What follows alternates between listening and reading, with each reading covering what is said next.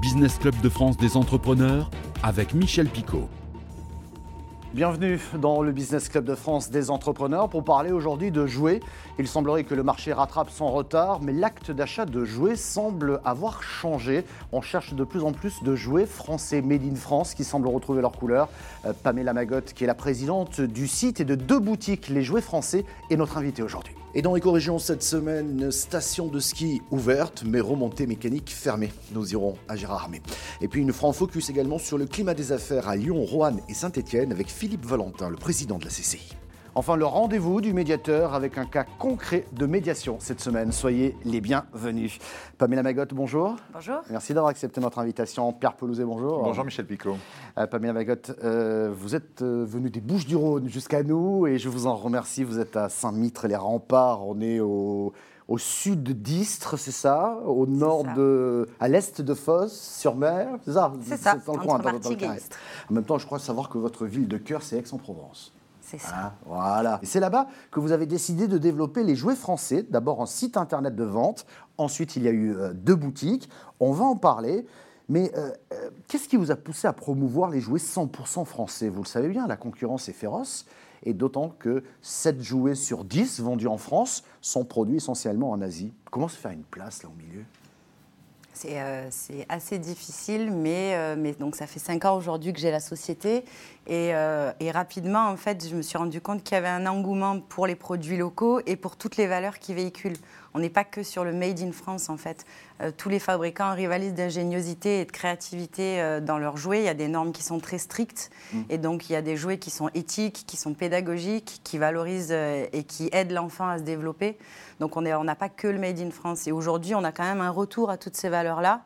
Euh, et donc, voilà, couplé en plus au fait que les jouets sont fabriqués en France, forcément, euh, il y a de plus en plus de monde qui, qui adhère. Ah, c'est ça, c'est ce que j'allais vous dire. Est-ce que ce, ce- ce changement, je dirais, de schéma de pensée, peut-être lié au confinement ou pas d'ailleurs, euh, fait que les parents ont plutôt envie de se tourner vers des entreprises françaises qui fabriquent des jouets Est-ce que c'est une tendance de fond? Oui, ça l'était déjà avant Oui, le bien confinement. sûr. Euh, et peut-être et là, il y a une accélération, Ouais, vraiment. ouais. D'ailleurs, on, voit qu'il y a de plus en plus cette année de marques qui communiquent sur la fabrication française, même si il y a fabriqué en France et pensé en France. Ouais. Mais euh, il y a de plus en plus de, de marques cette année, sur la fin d'année, qui vont, qui vont communiquer sur le Made in France.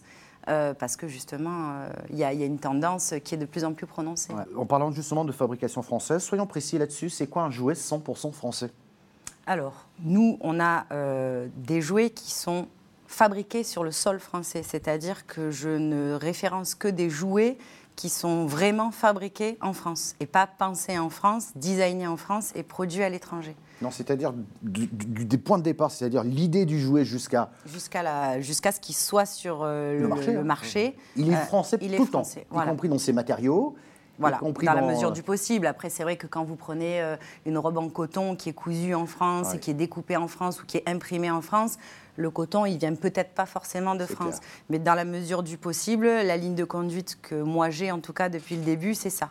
C'est d'essayer, dans la mesure du possible, d'avoir une fabrication qui soit entièrement faite. Après, ça m'est arrivé d'avoir des fabricants qui avaient, alors je sais plus, c'était peut-être une attache parisienne, qui faisait que le jouet, il était à 97%, mais elle l'avait marqué sur le, sur le package, et là, je, je le validais. Après, ça m'arrive encore aujourd'hui d'avoir des surprises. Ouais, ouais, Parce qu'il y a des gens qui sont très transparents, il y en a d'autres qui le sont beaucoup moins.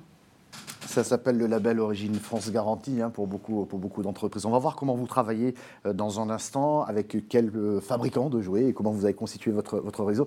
Mais tout de suite, c'est notre rendez-vous éco-région.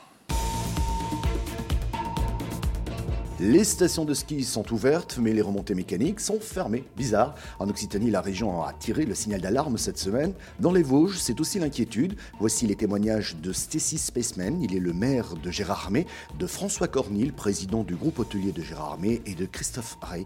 Il est le directeur départemental des Gîtes de France. Ils sont au micro de Via Vosges. Les remontées mécaniques dépendent clairement, ils sont considérés comme des transports en commun.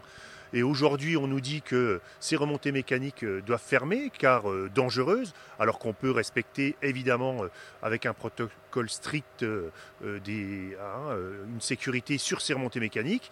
Et le métro parisien, par contre, pas de souci, on peut s'entasser clairement dans une rame les uns sur les autres sans problème aujourd'hui. Donc beaucoup d'incompréhension à ce niveau-là. Jusqu'à aujourd'hui, ça allait à peu près la, santé financière, mais là, tout le monde est sur le fil, on est tous sur la bascule, et on est en train de tous euh, piocher dans nos PGE, et arrive un moment, on n'aura plus de ressources, donc euh, il y aura de la casse au printemps. Sur Gérardmer, euh, actuellement, à peu près 9, 8 à 9 me disent qu'ils ne pourront peut-être pas rouvrir au printemps. 107 000 nuitées l'année précédente, 90 000 nuitées euh, pour le moment sur cette année 2020. Donc on a très bon espoir qu'on puisse rattraper ce retard euh, d'ici, d'ici les 15 jours qui viennent finalement pour avoir un vrai beau taux d'occupation pour le mois de décembre. Quel est-il justement ce taux d'occupation? Alors l'année dernière, il était près de 100% sur la dernière quinzaine de, de, décembre. Cette année, il est de 50%, donc moitié moins. Et évidemment, les 15 jours à venir là vont être décisifs pour la prise de réservation mais si on prend la tendance de la précédente semaine, il y a vraiment bon espoir qu'on puisse rattraper le retard de l'année précédente. Allez, direction Lyon, Roanne et Saint-Étienne pour prendre la température de l'économie en compagnie de Philippe Valentin. Il est le président de la CCI, une CCI qui s'est elle aussi réinventée. Philippe Valentin. Nous, on est aussi en train de se transformer de façon très très forte au service des entreprises, hein, du commerçant, la TPE, la PME, l'ETI. Et puis on s'est complètement réinventé. En fait, on, part du client et puis on prend sa problématique et on essaie d'apporter des solutions hyper, hyper pragmatiques. Et, euh, cette nouvelle approche, bon, elle, est, elle à la hauteur de, du séisme que les entreprises vivent et surtout, elle est, elle est surtout très efficace. Quoi. Quel est le climat des affaires euh, dans votre région? Bah, C'est Jusqu'à septembre, c'était pas trop mal. Après, c'est euh, le problème de la lisibilité où euh, c'est vrai des go, no go, go, no go, c'est assez épuisant. Donc euh, c'est surtout le problème de la lisibilité où on n'arrive pas à se projeter, donc pas se projeter, problème d'investissement, problème d'embauche, problème de voilà, donc c'est c'est pas facile à vivre. Est-ce que malgré tout, vous constatez, vous avez utilisé ce terme, se réinventer. Est-ce que vous le constatez de la part de, de nombreuses entreprises qui sont allés peut-être dans de nouveaux services, voire de nouvelles activités pour s'adapter à ce contexte? Alors le, français en général, il est assez ralent. Par contre, euh, quand le mur euh, il arrive en face, euh, pour le coup, on est assez imaginatif. Donc on voit de plus en plus de, chefs d'entreprise qui se disent, bon, ce que j'avais fait, ça m'a servi pour être à ce jour où j'en suis, mais ça ne sera pas suffisant pour préparer l'avenir. Donc ils sont en train de trouver des pistes qu'ils n'avaient pas envisagées auparavant. Quoi. Donc, et ça, on le constate de plus en plus. Et nous retrouvons notre invitée Pamela Magot qui dirige les jouets français. Les jouets français, c'est un site internet et deux boutiques. Une qui est, à, qui dans les Bouches-du-Rhône et l'autre dans le Vaucluse. Pourquoi ce mix? Je ne vous ai pas posé la question tout à l'heure, ce mix digital-physique L'un ne va pas sans l'autre? Alors déjà, aujourd'hui, je pense que l'un ne va pas sans l'autre. Ensuite, moi, je ne suis pas du tout du domaine du digital à la base. J'ai créé un site au fond de mon jardin, dans une cabane, en fait, à la base. Euh, et donc, euh, je l'ai fait pour les valeurs et pas du tout en ayant fait d'études de marché, etc. Euh, et, et, rapidement, en fait, j'avais des demandes de clients qui me disaient Vous avez des beaux jouets, il faut qu'on puisse les toucher. Et donc, j'ai voulu ouvrir cette boutique physique.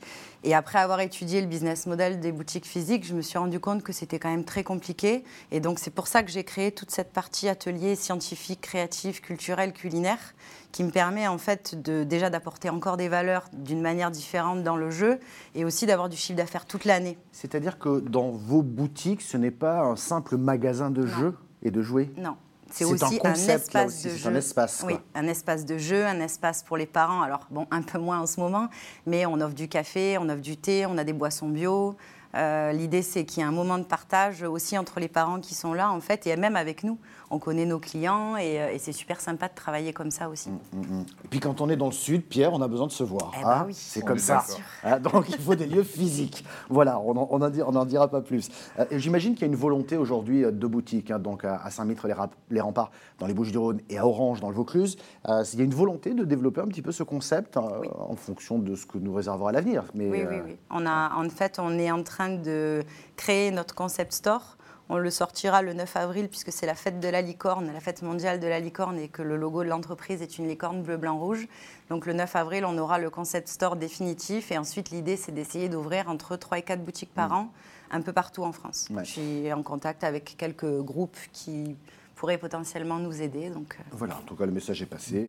on, a parlé, on a parlé des projets, on va terminer là-dessus. On a parlé d'ouverture de, de, de- de boutiques, mais quels sont les autres projets, que ce soit sur la plateforme, peut-être une appli, peut-être des jeux euh, estampillés, les jouets français, parce que vous les ça. aurez vous-même inventés C'est ça. C'est quoi la feuille de route En fait, on travaille, euh, on travaille sur euh, notre gamme de jeux. On a une illustratrice qui a commencé euh, là très récemment pour travailler avec nous, pour finaliser le concept store et puis pour créer toute notre, tout notre univers euh, dans le jeu. Ça, c'est la première chose. Ensuite, on est en train de développer pas mal de choses aussi au niveau des arbres de Noël et des comités d'entreprise parce qu'il y a une très grosse demande. Le confinement nous a fait perdre de l'argent sur les boutiques physiques, mais nous a permis de gagner des gros contrats cette année avec des arbres de Noël de- d'entreprises qu'on dit OK, cette année, on va euh, vendre, enfin, offrir des jouets français à nos salariés. Et, euh, et donc voilà, on, on essaie de- de- d'avancer sur toutes ces pistes euh, en même temps. Merci beaucoup, Pamela Magotte. Merci de nous avoir parlé Merci à vous. des jouets français. Vous restez avec nous, c'est l'heure du rendez-vous avec le médiateur. Et Pierre Pelouzet, c'est un cas concret cette semaine. Oui, vous savez que de temps en temps, on aime bien, Michel, dans cette émission, raconter une médiation. Alors évidemment, avec toute la confidentialité, donc je ne donnerai pas les noms Des entreprises. euh, des entreprises qui sont concernées. Je peux donner le nom du médiateur, en tout cas Jean-Luc Sauvage, qui est un de nos 80 médiateurs sur l'ensemble du territoire et qui a fait là encore un travail formidable. C'est l'histoire d'une entreprise d'agroalimentaire, une petite entreprise qui depuis 18 ans livre des produits à un distributeur, à un grand magasin euh, euh, de, de- de- de la région. Et puis du jour au lendemain, les choses changent. Lui, il fait du produit haut de gamme. Et le groupe demande à ce distributeur de se repositionner sur le bas de gamme, les produits de premier prix pour la clientèle euh, qui, correspond à ça. Et du coup, du jour au lendemain, ce monsieur voit ses commandes interrompues alors qu'elles représentent 10 à 15 de son chiffre d'affaires. Donc il se retourne vers le distributeur, il dit il faudrait me dédommager parce que là, du jour au lendemain, euh, perdre 10 à 15% c'est pas évident. Dialogue, incompréhension, le distributeur dit pas question, si vous n'êtes pas d'accord, vous n'avez qu'à aller au tribunal, enfin vous connaissez un petit peu l'atmosphère, comment ça peut se passer. Et là, la médiation intervient et on réussit petit à petit à ramener un dialogue et, et toujours dans ces médiations, on se dit soyons un peu plus créatifs. D'accord, vous devez arrêter de travailler avec ce monsieur, on comprend, hein, vous vous repositionnez. Quand même, euh, qu'est-ce qu'on peut faire pour au moins lui donner euh, un, un peu de dédommagement, au moins au niveau de ce qu'il attend? Ce qui a été décidé, c'est que finalement, il y allait avoir une dernière très grosse commande. Il se trouvait que c'était dans la saison de Noël, jour de l'an. Et donc, euh, ce distributeur s'est dit, même sur un positionnement bas de gamme, je peux, au moment de Noël, au moment du jour de l'an, offrir à un moment donné une belle promotion sur des produits haut de gamme. Ça fera plaisir à ma clientèle. Et donc, il y a eu une méga commande qui a été passée, qui correspondait à peu près au dédommagement attendu par le chef d'entreprise. Tout le monde a été content, on a trouvé une solution. Et c'est ça la magie de la médiation. Et c'est ça la magie aussi de se parler et de se faire confiance aussi de temps en temps. Absolument. Merci beaucoup Pierre Pelouzet, merci beaucoup Pamela Magotte d'être venue nous voir ici même. Vous pouvez retrouver cette émission sur euh, le site internet de votre télévision locale, également sur le site internet de l'émission elle-même. On est également disponible à la radio, sur les web radios et en podcast audio. Merci de votre fidélité, à la semaine prochaine.